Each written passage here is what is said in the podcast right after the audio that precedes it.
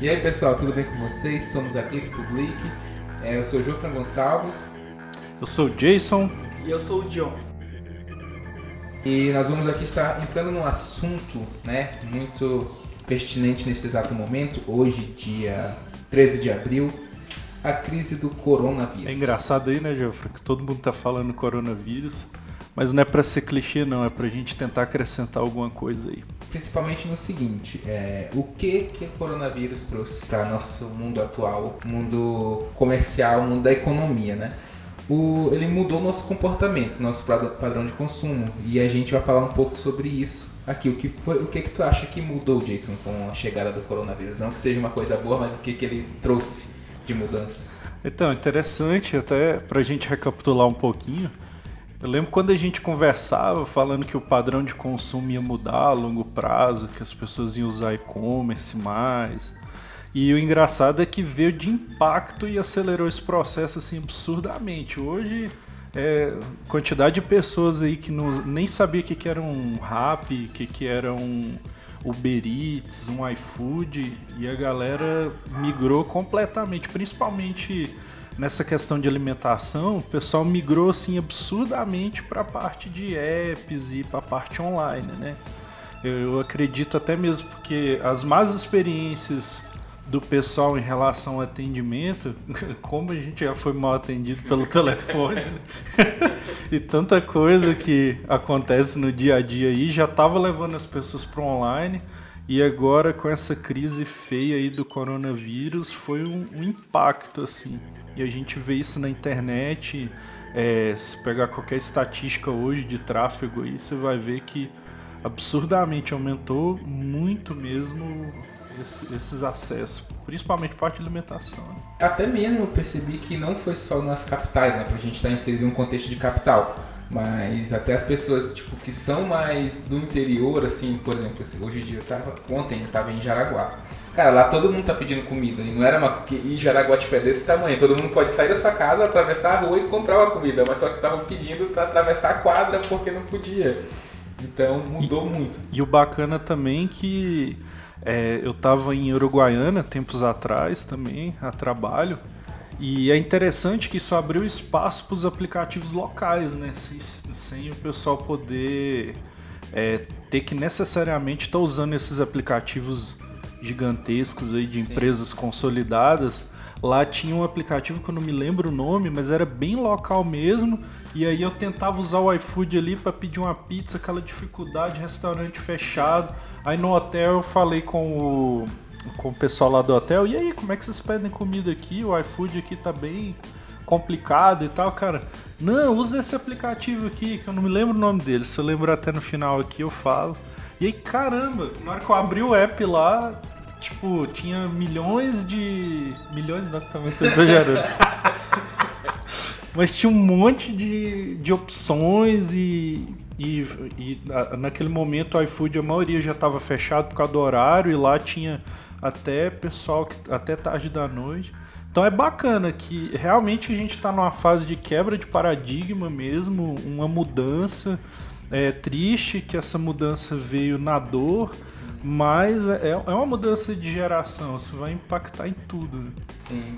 E também no seguinte, a gente entrando agora num segundo assunto, que é o assunto de empresas digitais, né? Que antes todas as empresas foram home office, assim, tipo, total foram praticamente para home office, principalmente startups e tudo Verdade. mais.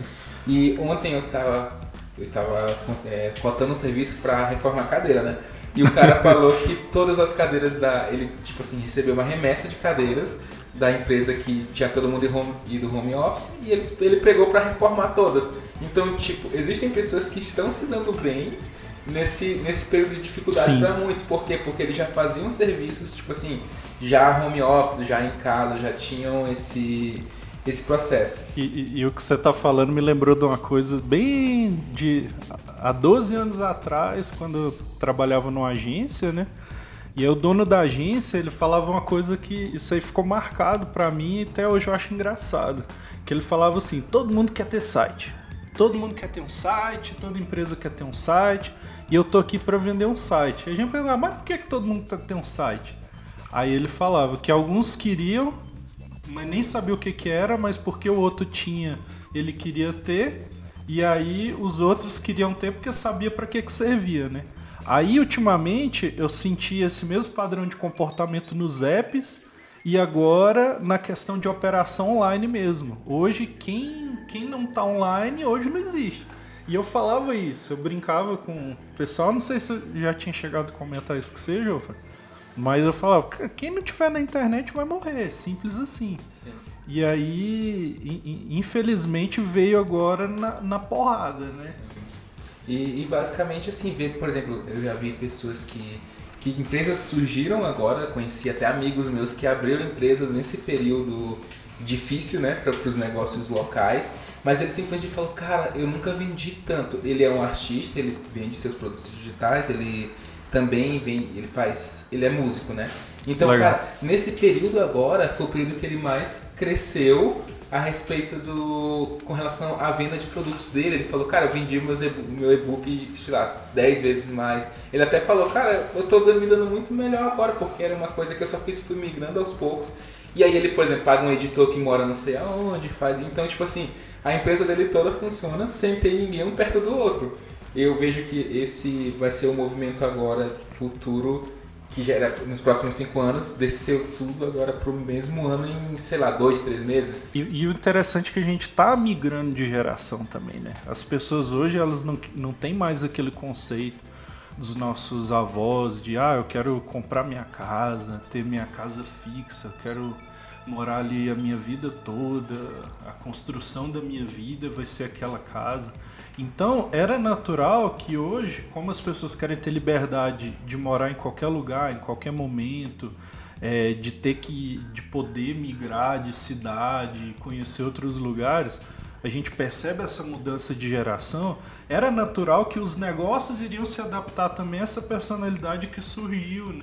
Então não tem para onde correr. Agora quem não está online, quem realmente é, não buscar essa, essa operação online vai ter muita dificuldade, né? E o coronavírus, a gente sabe que é o que vai passar, é, são dificuldades momentâneas, mas a gente já enxerga um avanço num padrão de comportamento. Então a gente tem que pensar à frente, principalmente quem está com o seu negócio, né? Que o negócio é como se fosse sua filha ali, né? Você tem que pensar no futuro da sua filha. E esse padrão de comportamento que está migrando para o online, isso aí é algo que todos nós temos que pensar a longo prazo. Sim, e abre também possibilidades para dois, dois novos mercados que antes não existiam e que agora estão existindo.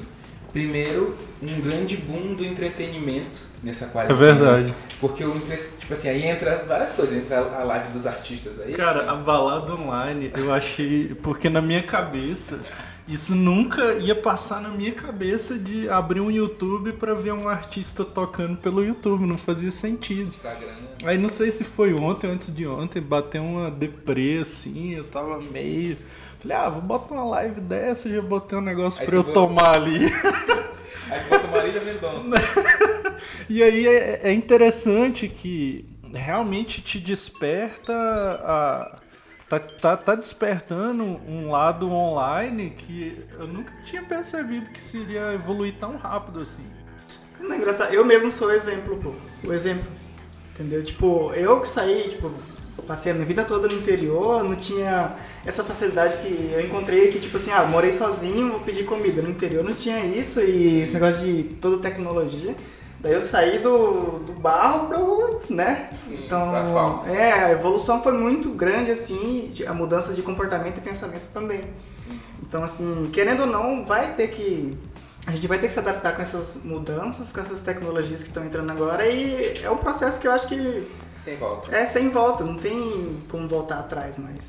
Só pra gente puxar aqui a dados do delivery aqui da região de Curitiba aumentou em 37% aqui notícia da, da RPC que tá lá no, no G1 do Paraná, né, que é a subsidiária da Rede Globo. Aumentou em 37% as entregas e vendas via delivery de comida. Imagina 37%. De, um dia o mercado, em um mês, aumenta 37%. É muita coisa. E entrando também no, por exemplo, eu vi que as Casas Bahia fizeram, não só Casa Bahia, mas bem quase todos, fizeram um, uma forma de re, reorganizar seus vendedores. Como assim?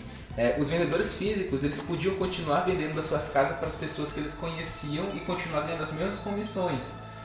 E isso pra mim foi sensacional, porque tu pega um cara que já recebe um salário, ele vai continuar vendendo para ti, mas sem estar na loja. A pessoa não precisa ir na loja, ele vai atrás dos seus próprios clientes. Então isso abre um leque imenso que as empresas não tinham visto antes. Puxando o gancho do Magazine Você, que eu cheguei a usar para vender ele no Facebook, né, que era o e-commerce lá que o pessoal do Magazine Luiza fornecia. É interessante que nessa fase o, o pessoal do Magazine Luiza reestru tá reestruturando o Magazine Você, eles mudaram até o nome agora para Magalu, Sim. só para dar oportunidade para as pessoas conseguirem vender pela internet. Isso é Qualquer é muito pessoa, né? muito legal, muito bacana. E aí também, como eu tinha falado da indústria do entretenimento entretenimento, o meio que a gente está inserido aqui, principalmente eu e o John, na questão dos games. Cara, no, o mercado dos games cresceu absurdamente. absurdamente. E aí, principalmente assim, a questão também do consumo, por exemplo é, minha esposa fica me julgando porque eu, eu consumo um streamer e ele fica fazendo live do jogo, ele jogando, sendo que eu podia estar jogando, às vezes eu jogo com ele. E na cabeça dela isso não faz sentido, mas assim, eu que curto, faz muito sentido. Eu que sou do Super Nintendo também. pois é, é engraçado, tipo, a gente sente tanto prazer em jogar com o cara do que assistir eu também, jogo. entendeu? Tipo, é muito bom, cara, porque de certa forma isso atrai a gente de uma maneira que, tipo, é um conteúdo que a gente realmente quer ali. Fazer tá, parte, fazer né? parte e é muito legal porque, cara, todo mundo hoje quer ser streamer, todo mundo que tá em casa hoje tá fazendo alguma coisa. Alguma entendeu? coisa. E principalmente também a questão do, da formação de comunidade, que é uma skill hoje para trabalhar. Tipo assim, você formular uma comunidade, ser um community, community manager, que é tipo assim, você conseguir liderar uma comunidade, você gerar essas pessoas, esses engajamentos, você conseguir vender algo para essa comunidade e fazer com que ela seja presente hoje é uma skill e, e, e, acho que eu vejo isso também até nas pessoas, por exemplo, nos negócios digitais. É, o cara que já é fã daquele, daquele hambúrguer, vamos dizer assim, ele consome três vezes por semana, esse cara está montando uma comunidade, ele já tem uma recorrência.